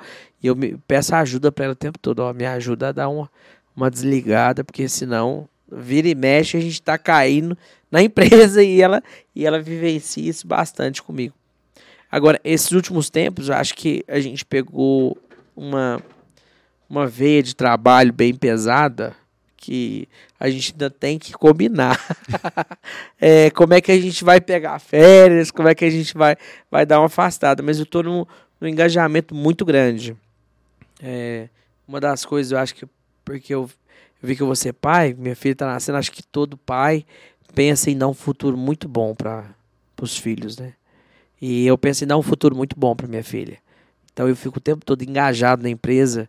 é, e daqui a alguns anos eu faço esse combinado aí de dar uma, de dar uma separada, de dar uma descansada. Mas por enquanto eu tô 24 horas quase. Mas é isso, cara. Mas o importante é esse entendimento do lado do, do É. parceiro, né? Do lado do parceiro que tá ali é, te apoiando realmente num sonho, né? É. Os dois estão ali num sonho e às vezes um vai faltar com o tempo ali, vai estar mais ausente e depois a gente cobre isso, né? Mas eu acho que existe uma flexibilidade no mundo do empreendedorismo de você fazer suas férias, às vezes. É. Não tem isso, não precisa ser final de ano, não precisa ser em alta temporada, né? É. Mas a grande vantagem nossa é isso daí. Às vezes tem um, um, um break, alguma coisa, a gente pode fazer umas férias. Eu nunca tirei férias de 30 dias. De 30 dias, nunca tirei.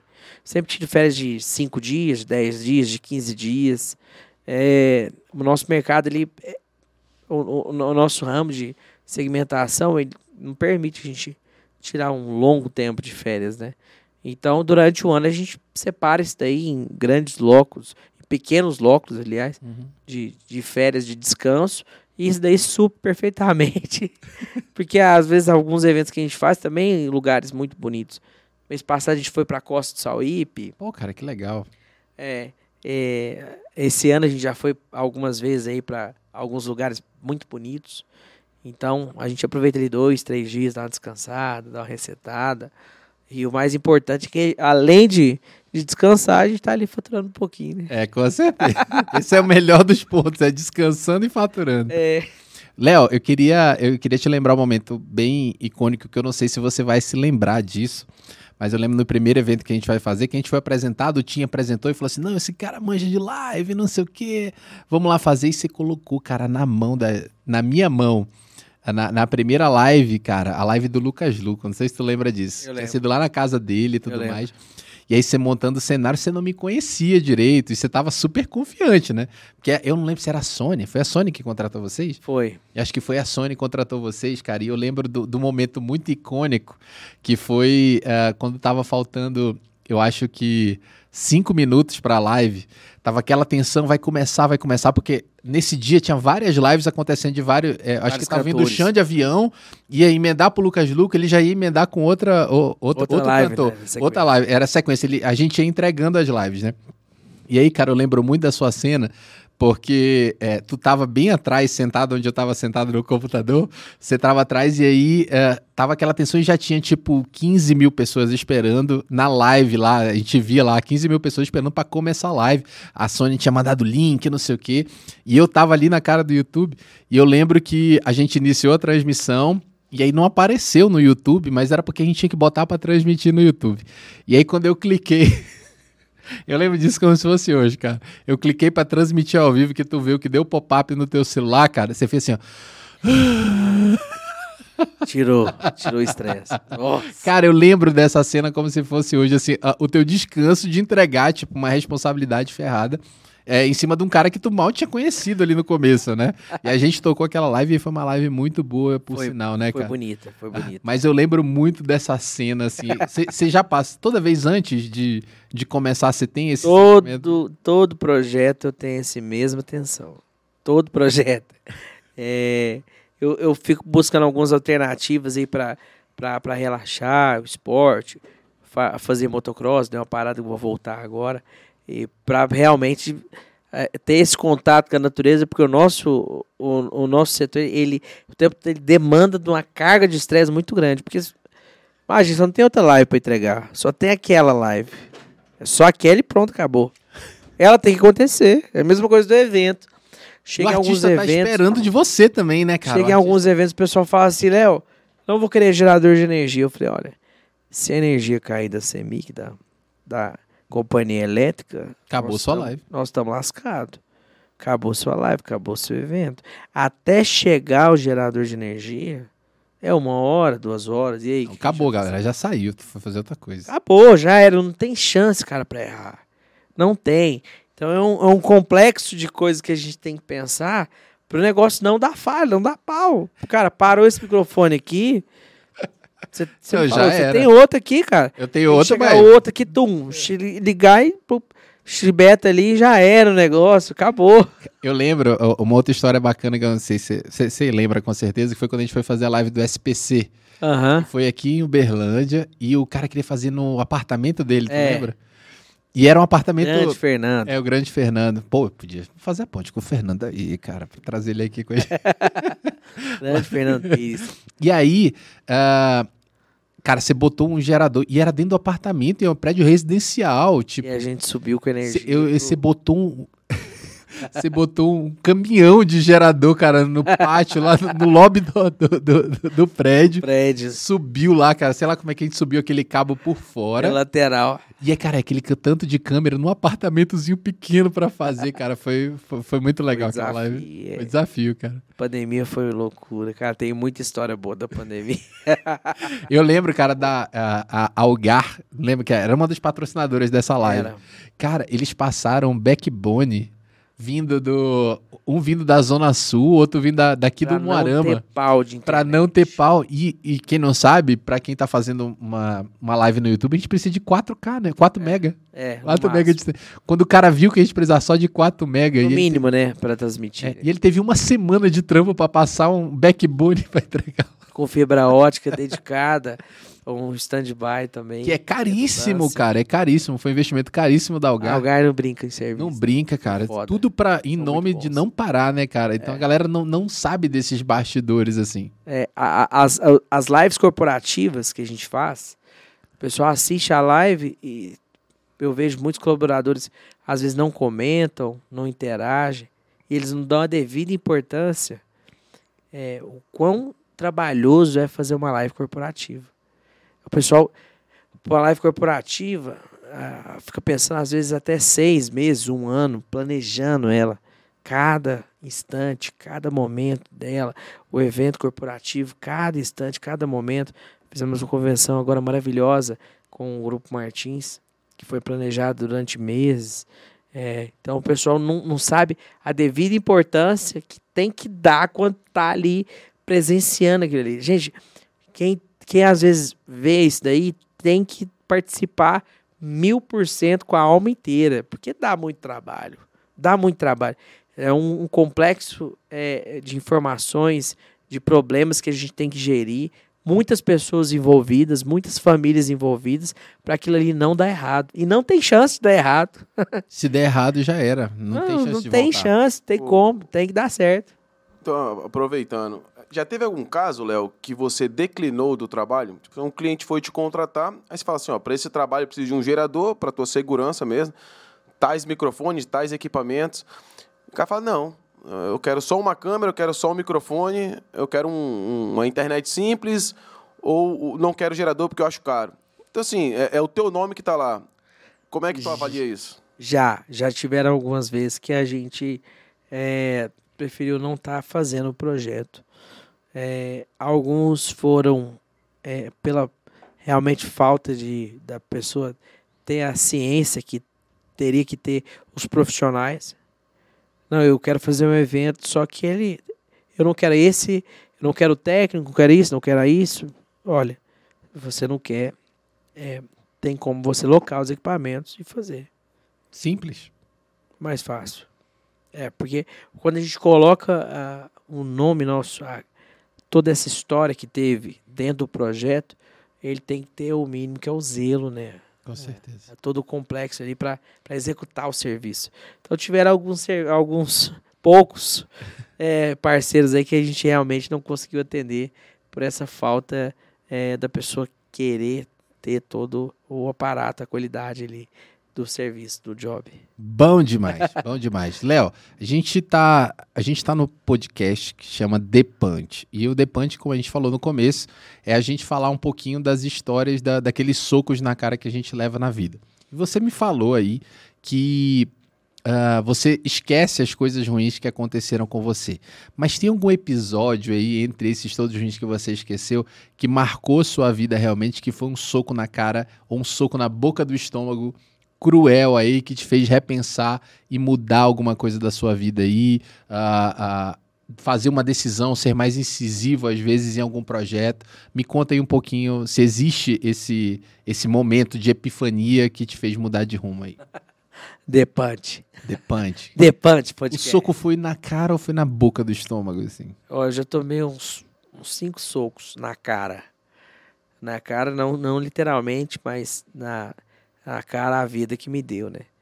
É, alguns foram é, na parte de, co- de colaboradores, de funcionários que tiveram anos de empresa, a gente achava que realmente, quando a gente vai trabalhando muito com a pessoa, e a gente acha que aquela pessoa faz parte da família, que ela é amiga mesmo, que ela é amigo e tal. A pessoa realmente ele tem uma afinidade e você deposita sua confiança, mas de uma forma às vezes até meio que cega, sem pensar como é que vai ser amanhã.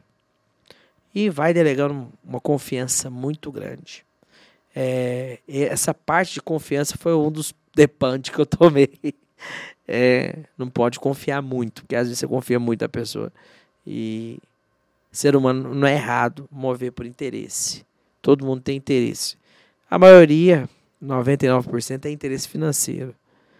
É, eu acho que 1% tem o interesse mesmo, que é o valor mesmo. Fala, nossa, é, eu não vou fazer isso aqui porque isso aqui vai contra os meus princípios. Eu prometi isso aqui, mas espera aí. Eu prometi e não vou fazer porque eu tenho palavra. Então, acho que os meus depantes da vida maiores foram é, realmente pessoas que eu confiei muito. Eu sou uma pessoa que confia muito. Eu tenho algumas, algumas amizades muito boas. É, eu acho que de uma forma geral, na, por onde eu passo, aí, o pessoal fala que é o Leozinho, que ajuda, que é, que é feliz, que conversa e tal, extrovertido. Então, eu, por onde eu passo, eu tento deixar minha energia de uma forma muito bacana. E isso às vezes é ruim, porque a gente confia muito nas pessoas. E às vezes é, é decepcionado a confiança extrema. Então esse foi um dos maiores depantes da minha vida. Legal, cara, bacana. Nós estamos encaminhando para o final aqui, cara, e antes da, da gente encerrar, eu queria saber, assim, ah, na sua visão de empreendedor, de vida, uh, qual, qual, é o sonho aí que você ainda não atingiu? Aí? Eu sei que você está pensando nessa expansão da Damasceno, uh, tá nascendo uma filha sua no lado pessoal, né, ali da, da sua família. Mas qual é o sonho aí que você imagina atingir aí e deixar como legado mesmo da tua família aqui na, na região, no Brasil? O, o meu sonho que eu tenho é como os meus pais fizeram, acho de uma forma muito bem feita. Teve como toda toda empresa teve os altos e baixos, é de deixar o legado. Legal. Esse é o meu grande sonho, de deixar meu legado aqui na na terra para os meus filhos aí, para minha filha. É, e essa construção ainda vai demandar um, um pouquinho de tempo, mas esse é meu, meu grande sonho. Legal, cara. Bacana demais, Léo. Eu acho que a gente não pode conversar tudo que tem para conversar nessa ainda live vai aqui. ter outro podcast. Ainda vai ter, os, vai ter essa parte 2 aí do Léo Damasceno na parte 2. Queria agradecer muito, cara, a tua, a tua vinda aqui. Queria agradecer a todo mundo que ficou até agora nesse momento, o final dessa live. Se você ainda não se inscreveu, pelo amor de Deus, cara, dá essa moral, se inscreve nesse canal, compartilha essa live com as pessoas que você acha que deveriam ouvir essa história do Léo, que eu tenho certeza que uma galera não te conhece, conhece de ouvir falar, né, cara, conhece da distância. E essa que você abriu o coração em muita coisa aqui. Então compartilha, dá o like nesse vídeo e para você receber as notificações dos próximos vídeos. Então a gente está tentando fazer um podcast diário. Amanhã a gente vai ter aqui Rodrigo Tijolo, Rodrigo Tijolo que é um black belt aí dono da Atos uh, Jiu-Jitsu aqui de Uberlândia. Então vai ser um episódio muito bom. Léo, obrigado, gente. Mais uma vez, obrigado, cara. Paladino. Obrigado, obrigado demais então, pela tua grande abraço. obrigado demais, foi muito bom. Obrigado, gente. Até a próxima, hein? Esse é o The Punch e a gente se vê no próximo episódio. Valeu! Porra, cara. Show. Do cacete.